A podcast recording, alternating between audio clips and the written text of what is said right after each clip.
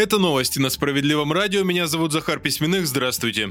Ипотечные кредиты должны быть максимально доступны и иметь самые низкие ставки, об этом заявил Сергей Миронов. Председатель партии «Справедливая Россия за правду» напомнил, что он с коллегами на протяжении долгого времени требует сохранить и даже расширить все льготные ипотечные программы. При этом в партии большинства постоянно эти инициативы отклоняют. Тем временем, подчеркнул Сергей Миронов, Владимир Путин заявил, что семейная ипотека должна быть продолжена, а участники СВО должны иметь право на жилищные кредиты с господдержкой. Лидер «Справедливой Белорусов уверен, что действия президента подтверждают необходимость льготных ипотечных программ. Другого способа улучшить свои жилищные условия у граждан просто нет, напоминает Сергей Миронов.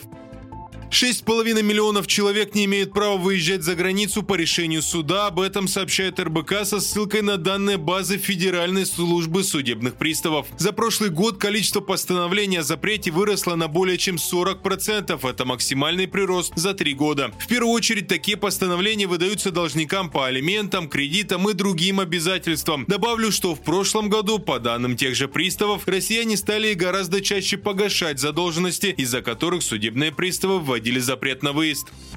Каждый десятый россиянин в прошлом году пострадал от киберпреступников. Об этом рассказали в Центральном банке России. Большая часть, а именно 55% пострадавших женщины. В среднем жертвы действий мошенников теряли менее 20 тысяч рублей. При этом лишь треть обращались в свой банк и сообщали о хищении средств, показало исследование. Самый популярный способ обмана давно известен. Это телефонные звонки и попытки в разговоре хитрости узнать данные банковского счета. Растет и количество случаев мошенничества с использованием мессенджеров.